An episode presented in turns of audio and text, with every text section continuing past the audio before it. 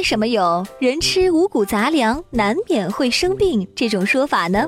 五谷为大麦、小麦。稻、小豆和胡麻，再而后便是李时珍在《本草纲目》中记载，谷类有三十三种，豆类有十四种，总共四十七种之多。现在通常说的五谷杂粮，是指稻谷、麦子、高粱、大豆、玉米，而习惯的将米和面粉以外的粮食称作杂粮。